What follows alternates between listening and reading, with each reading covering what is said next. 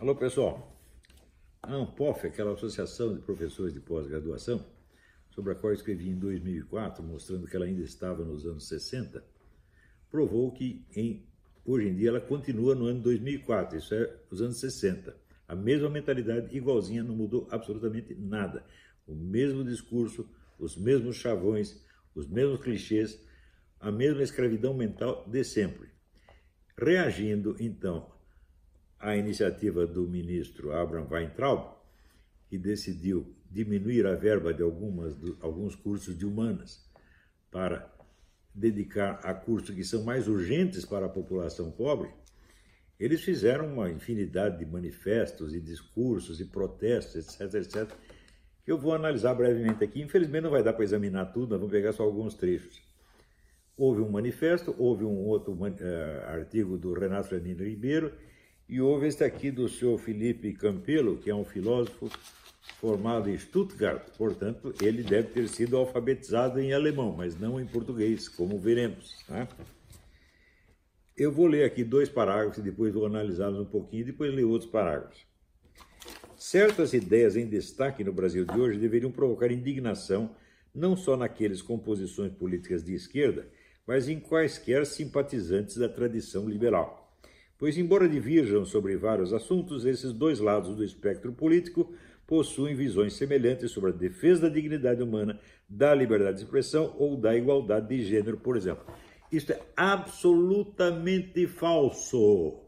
A tradição liberal no século XX, ela aparece e explode com as obras de, do Hayek e do, do Mises. Os dois são taxativos na sua total condenação de qualquer ideia socialista, seja explicitamente comunista, seja é, é, socialismo fabiano ou qualquer outro. Vocês leiam Os Caminhos da Servidão do Hayek e vão ver se aqui a ideia de dignidade humana e de liberdade é a mesma entre os esquerdistas e os liberais. Isso é 100% falso. Eu não sei se esse camarada está mentindo ou se é analfabeto. Ele provavelmente nunca leu nada. Provavelmente ele nem sabe que liberal em inglês quer dizer esquerdista. Então ele vê os camaradas associados ao termo liberal nos Estados Unidos e acha que são associados à tradição liberal. Isso é a primeira coisa.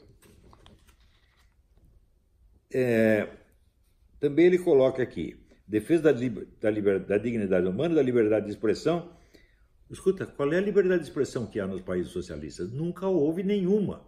Não vem brincar comigo, moleque. Uma coisa é a liberdade de expressão que vocês pegam aqui, ou no Brasil, ou nos Estados Unidos, porque ela favorece a vocês. Mas nos países que vocês governam, vocês tiram completamente a liberdade de expressão de todo mundo que não faz parte da sua, do seu grupinho. Agora, da igualdade de gênero, peraí, o que quer dizer igualdade de gênero? Quer dizer, igualdade de dignidade entre homens e mulheres ou quer dizer que um homem vestido de mulher é mulher? Você tem que esclarecer.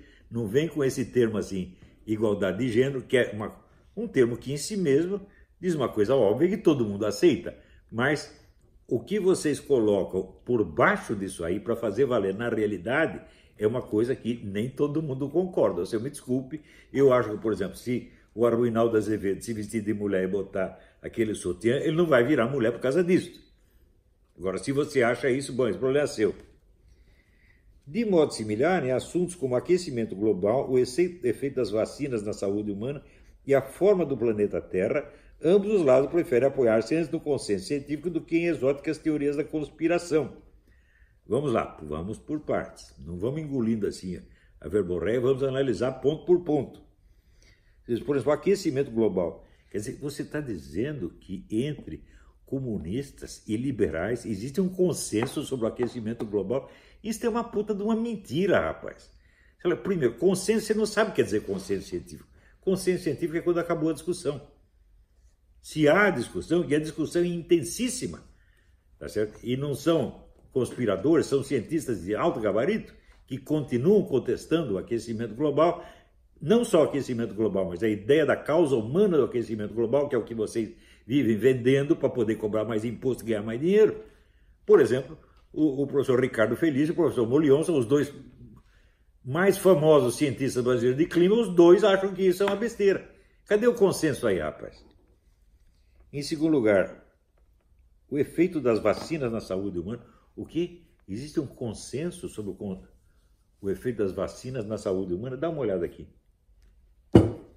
Isso aqui são 400 resumos de trabalhos científicos publicados em revistas especializadas, colocando em dúvida ou negando taxativamente o efeito benéfico das vacinas. 400 trabalhos científicos são o quê? São é, só a teoria da conspiração? Você nunca leu nada a respeito, rapaz. Você vai pelo que você leu na Folha ou ouviu falar. E terceiro, a forma do planeta Terra. Ora, que eu saiba, a forma do planeta Terra não foi colocada em dúvida por ninguém, nem da ala conservadora, nem liberal. Coisa. Isso é meia dúzia de moleque que tem na, na, na internet, tá certo? É, e que às vezes coloca umas coisas muito interessantes, mas também é absurdo. Eu nem entendo essa teoria, porque ah, a Terra é plana, muito bem, mas ela é um disco, é uma folha de papel ou é uma bandeja? Ela tem a profundidade ou não tem? Segundo, os outros planetas também são todos bandejas ou são bolinhas? Quer dizer, é uma teoria que para mim é incompreensível. Note bem, eu não quero dizer que eu sou contra a teoria. Eu, quando eu tenho a impressão de absurdidade de uma teoria, isso não me autoriza né, a discuti-la ou refutá-la sem tê-la estudado. Eu não estudei a teoria da Terra plana, eu acho apenas engraçada e não, não ligo isso. Agora, foram vocês, os acadêmicos, que me atribuíram a teoria da Terra plana. Né?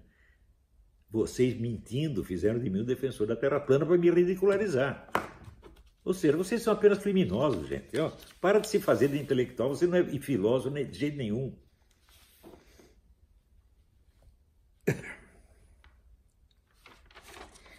Vamos lá. Todo pensamento filosófico precisa estar aberto à crítica.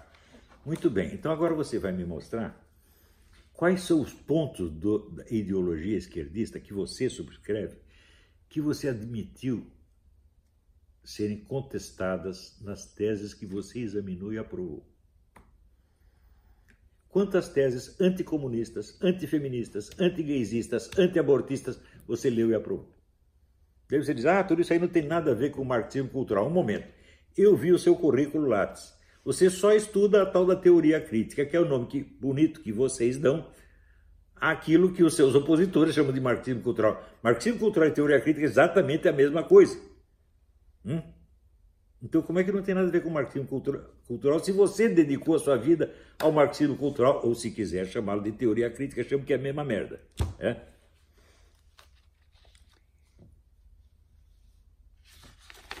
Vamos mais adiante. Em segundo lugar, na filosofia não há gurus, portadores de verdade absoluta. Pelo contrário, a filosofia parte do questionamento que se coloca como, do que se coloca como verdade. Então, em primeiro lugar, se tudo que se opõe às suas ideias você já carimbou como teoria da conspiração e excluiu da órbita de interesse universitário, que debate há? Só há debate entre quem concorda com você, o debate do amém com o sim, senhor. E isso é exatamente assim. Eu vou lhe desafiar aqui, o, o moleque, né? Você vai me mostrar quantas teses anticomunistas, antigaysistas, antifeministas, antiabortistas foram examinadas e aprovadas por todos os professores membros da ANPOF. Vocês nunca aprovaram nenhuma. Vocês excluem limine. E daí sobra a discussão interna, que é aquilo que Lenin chamava centralismo democrático. É a livre discussão entre os que estão concordes com os princípios do comunismo. É isso que vocês fazem. Né? Por outro lado, o uso da palavra guru, você sabe que essa palavra já foi usada milhares de vezes a meu respeito. Né? Por quê que vocês fazem isso? Eu vou dizer. Não por acaso levantar suspeitas sobre a credibilidade e a relevância desses meios, meios de discussão, é geralmente o primeiro passo para solapar as condições de qualquer debate filosófico genuíno. Tal é a estratégia que, na lógica, se chama de envenenar o poço, uma falácia na qual se desqualifica o oponente do debate com a intenção de ridicularizar tudo o que ele tem a dizer. É exatamente o que vocês, milhares de vocês, fazem comigo. Nunca discutiram uma única tese minha. Sabe o que faz? Ah, é o astrólogo, é o guru do Bolsonaro. É, é, é assim que se faz. É, é, é o fascista. Pronto, acabou a discussão. Vocês todos fazem isso comigo. E agora fica se queixando que alguém fez isso com você. Onde pode ser algum garoto, pode ter feito isso na internet. A Folha de São Paulo fez, A revista Época fez, a Isto É fez, o Estadão fez, o Globo fez. Ninguém fez isso com vocês jamais. Vocês é que fazem isso, principalmente comigo. Então não vem bancar o gostosão para cima de mim, o defensor da liberdade, né? É... Diante de ideias abraçadas com verdade indiscutível e teses apoiadas na teoria da conspiração e propaganda visando anular interlocutores, que é exatamente o que vocês fazem comigo. Por estar nas universidades. Olha, você teve discussão com algum conservador, ou liberal, ou cristão? Me mostre. Né? Eu já tive discussões muito amigáveis, por exemplo, com o Família Chacon, o professor Família Chacon, que é um homem da esquerda. Né?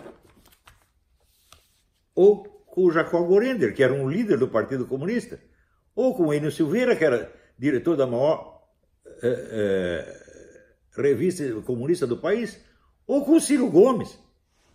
Eu nunca me furtei a debater com ninguém, principalmente os meus alunos. É, um que eu considero os melhores alunos, mesmo Fábio Salgado de Carvalho, o cara que mais me apresentou objeção ao longo de seis ou sete anos. Eu sempre fui aberto à discussão. É? Tive discussão com o Carlos Heitor Coni, que era um homem da esquerda, com o Alberto Dines, que era um homem da esquerda, e que disse que o meu estudo sobre o Otto Maria Carpo era o que ele tinha lido de melhor a respeito. Eu sempre fui aberto com no Fórum da Liberdade, a gente convidava esquerdistas para debater. Eu tive debate com o Leonel Brizola, meu Deus do céu. E você? Quando que você aceitou debate com um cristão conservador? Nunca na sua vida. Você foge disso como o diabo da cruz. Hum?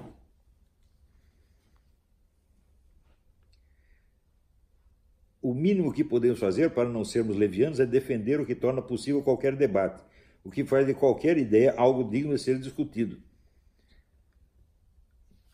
Você é isso que você está fazendo, é? Me prova que você está fazendo.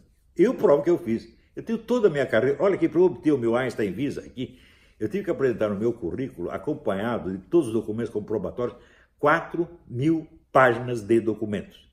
O governo americano me conhece, sabe quem eu sou, sabe a minha carreira. Agora você vem com essa merdinha desse teu currículinho Lattes, tá certo? E, e, quer falar de cima comigo, porque você está na universidade e eu não. Meu filho, você entrou na universidade, você esteve lá em Frankfurt ou Stuttgart, sei lá onde, gastando dinheiro do seu papai ou do governo para você assistir aula. Eu nunca entrei numa universidade para assistir aula. Eu só entrei para lecionar, meu filho. Então, eu não sou um aluninho. Eu não tenho currículo Lattes, eu tenho um Einstein Visa, que são 4 mil pares de documentos. Quero ver você obter uma dessas. Vem aqui, pede um Einstein Visa. Olha, está aqui a minha carreira, né? É. Ora, vai pastar, rapaz. Né? Então, outra coisa, pare de usar essa palavra guru como pejorativo, porque isso já é carimbar o sujeito para não ter que ouvir os, os argumentos dele. Todos vocês, professores universitários, nunca discutiram um único argumento meu. Nunca nenhum. Hum? O que vocês fazem é inventar historinha. É, e me chamar de astrólogo, de guru do Bolsonaro, ou, ou de, de, dizer que eu sou Rajneesh. É isso que vocês fazem, porque vocês não são capazes de estudar a minha filosofia. Ela não está ao seu alcance. Afirmo taxativamente: não há nesta porra da Ampof um único sujeito capaz de acompanhar a minha filosofia, por exemplo, poderia ser pelo livro do Ronald Robson, Conhecimento por Presença, Introdução à Filosofia do Olavo de Carvalho, 450 páginas. Tem lá, você não conhece nada disso, meu filho. Vocês leem dois posts do Facebook e saem cagando regra, sujando reputação. É isso são difamadores, caluniadores, mentirosos. Vocês devem, não apenas devem cortar a verba das suas faculdades, mas você deveria ser obrigado a devolver o que já gastaram, tá bom? É isso que eu tinha a dizer. Mais tarde eu examino o do Renato Feminino Ribeiro. Tá? Obrigado.